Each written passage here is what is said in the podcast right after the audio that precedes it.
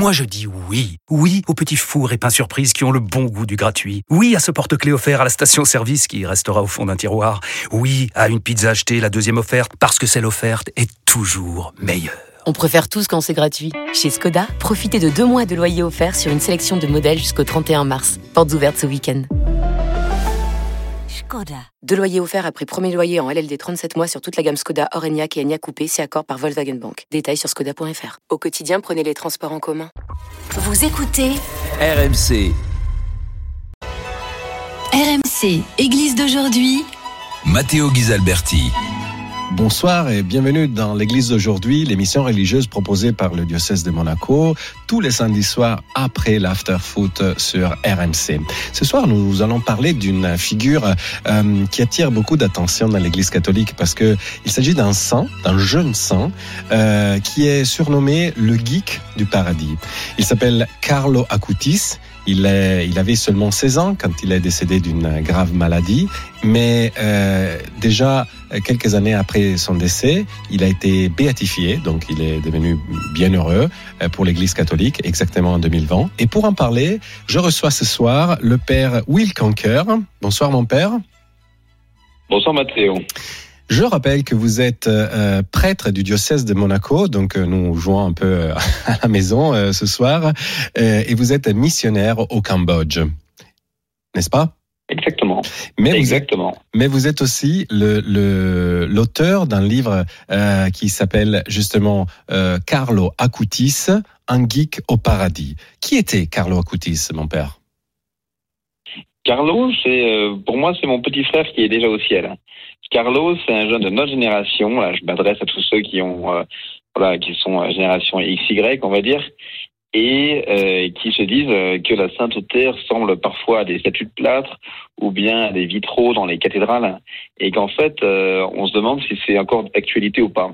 Et avec Carlo, on actualise 2000 ans de sainteté dans l'Église catholique en se rendant compte qu'en fait, il ne s'agit pas de lire des livres d'histoire, mais d'écrire aujourd'hui l'histoire de la sainteté dans notre temps, dans notre époque, dans le lieu où on vit actuellement.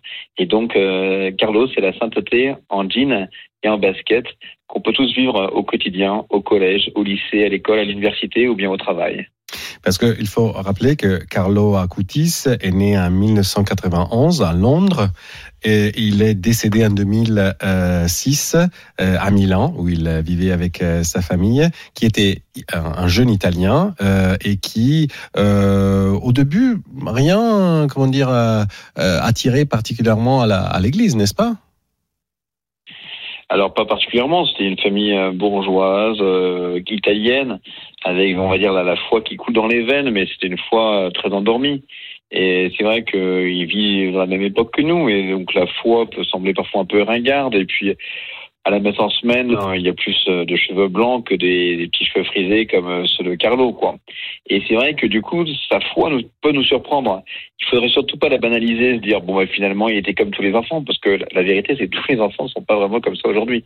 Et en fait, par contre, il peut nous donner beaucoup d'espoir parce qu'il avait les mêmes aspirations que tous les enfants et qu'il a trouvé la réponse à toutes ses aspirations, à ses rêves, à ses jeux, à son envie de rire, d'avoir des amis, euh, d'apprendre, de découvrir, de voyager. Il a trouvé tout ça dans la foi. Et c'est magnifique parce que nous, aujourd'hui, on va voir nos enfants qui ont, on, leur propose des choses et qui, par exemple, par TikTok, on regarde les stories qu'il y a sur TikTok et on se demande vraiment si ça peut répondre à leur désir de bonheur. Et ce qui est beau, c'est qu'on voit chez Carlo quelqu'un qui est bien heureux. Ça veut dire qu'il a trouvé le bonheur sur cette terre et au ciel et que du coup, il peut vraiment nous aider aujourd'hui à aider les jeunes à trouver la voie du bonheur.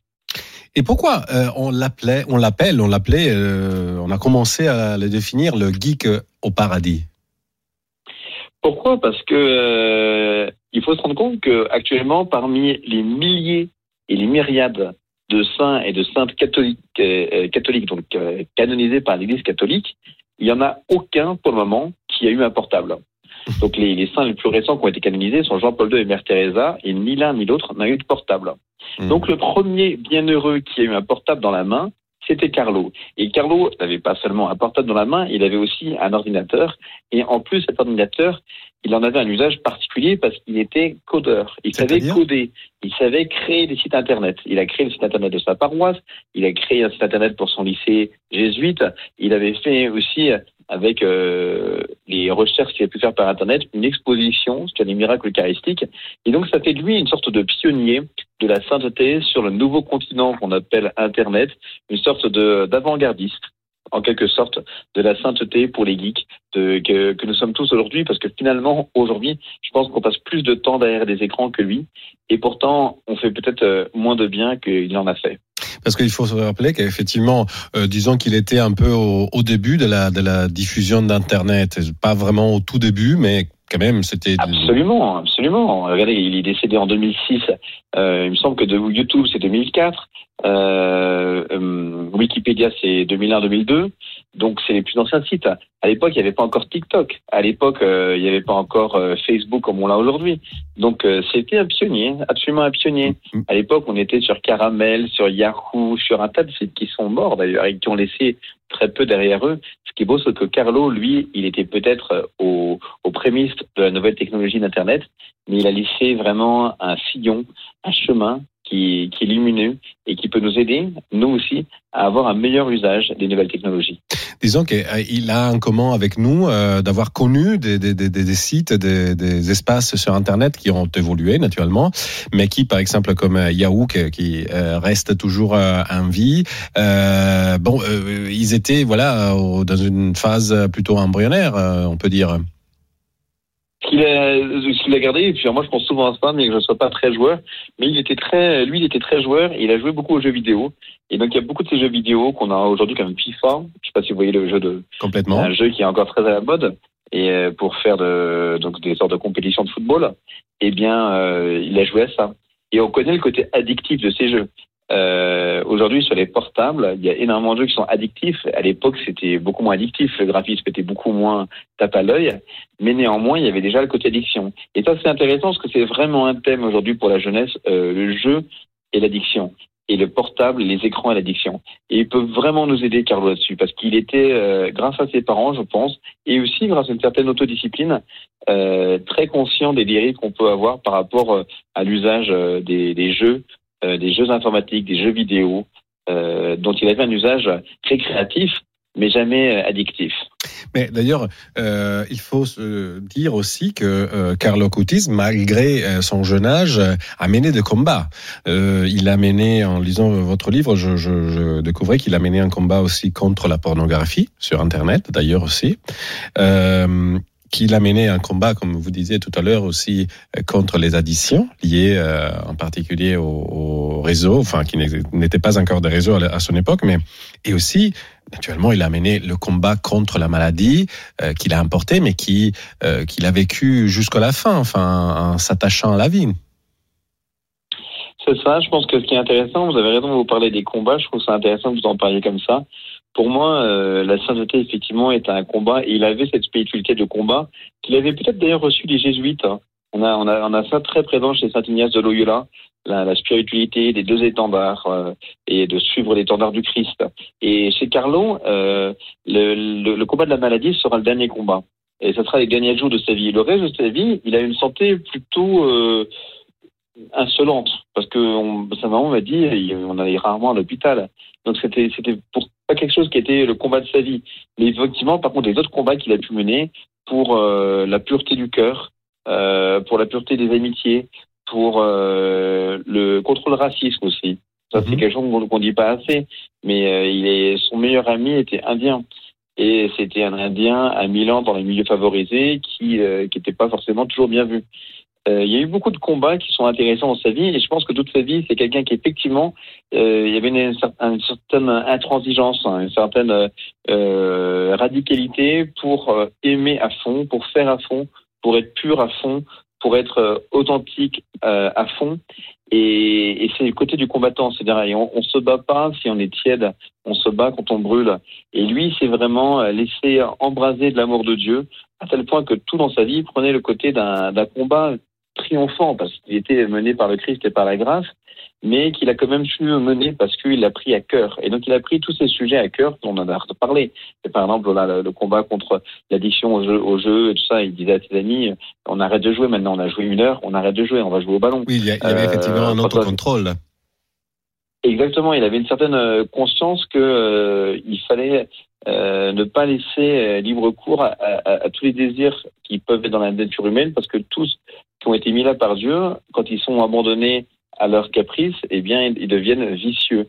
Et Carlo, il est saint pourquoi? Et c'est ce que j'explique dans le livre, c'est que la première chose qu'on cherche chez un saint, c'est pas les miracles, hein, c'est les vertus. Et c'est ça qui fait sa sainteté, Carlo. Et surtout chez les jeunes aujourd'hui. Il faut qu'on enseigne de nouveau et que nous-mêmes, on essaie de, de, de s'efforcer de retrouver la vertu dans nos vies. Donc les vertus qui sont cardinales, théologales, qui sont toutes les vertus qui font qu'on on est un mec bien ou une fille bien. Alors ça suffit pas. On rentre pas au ciel parce qu'on est un fille, une fille ou un mec bien, mais ça aide quand même à suivre la voie du Seigneur, à suivre les commandements du Seigneur. Et euh, en fait, la grâce de Dieu nous aide à devenir un mec bien, une fille bien. Et Carlos est un type exceptionnel. Pourquoi? Parce que il avait toutes ces vertus que nous on, on peine à trouver dans notre vie. Actuellement, la dépouille de, et les reliques de Carlo Acutis se trouvent à Assise. Euh, C'était une ville euh, qui, qui, qui l'aimait beaucoup parce que naturellement c'est la, la ville natale de Saint François d'Assise. Euh, et donc il avait demandé aussi de se faire enterrer là-bas. Et à Assise, il y a beaucoup de, de monde qui va en pèlerinage aussi sur le, sur le tombeau de Carlo Acutis, non seulement de, de Saint François d'Assise, mais il y a aussi beaucoup de monde qui euh, fait une sorte de pèlerinage sur Internet est-ce que vous auriez euh, des, adresses à nous donner, des, suggestions pour euh, trouver des informations sur Carlo Acutis hein? Absolument. Alors, la première adresse, c'est là où actuellement son corps est exposé. Son corps, vous savez, qui est, qui est particulièrement bien conservé, sachant qu'il est quand même mort d'une maladie qu'il a consommée et qu'il a, qu'il a tué très rapidement.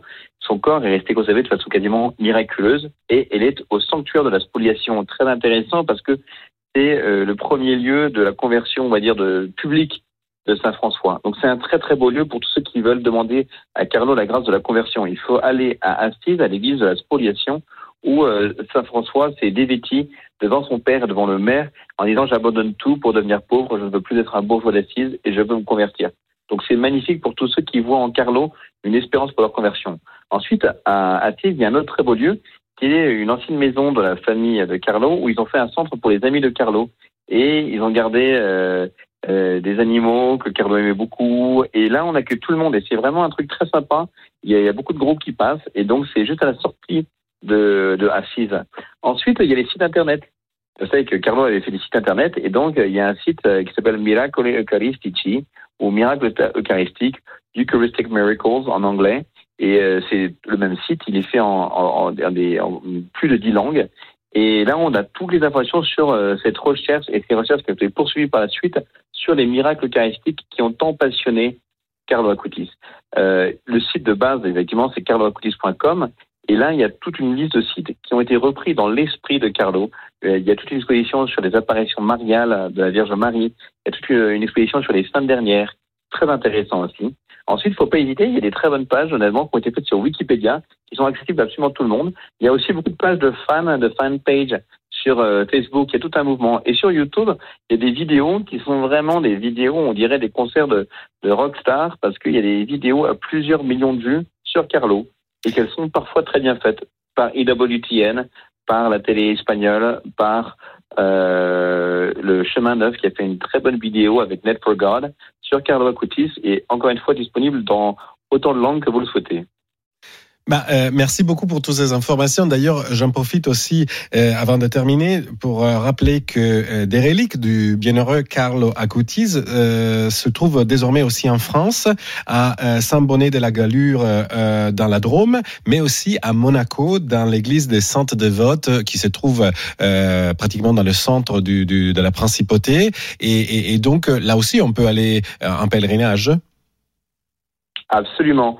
Et je suis très touché parce que pour moi, Sainte-Dévote, c'est l'église dont je suis, dont j'ai quitté Monaco pour partir en mission au Cambodge. Et je suis heureux de savoir que Carlo continue à intercéder dans mon dernier port d'attache. Et c'est vraiment euh, une joie pour moi de voir la dévotion qui a lieu euh, à Monaco pour Carlo et pour toute la jeunesse monégasque. C'est vraiment, j'espère, euh, un, un, signe d'espoir d'une sainteté possible aujourd'hui au XXIe siècle pour des jeunes qui vivent dans notre temps.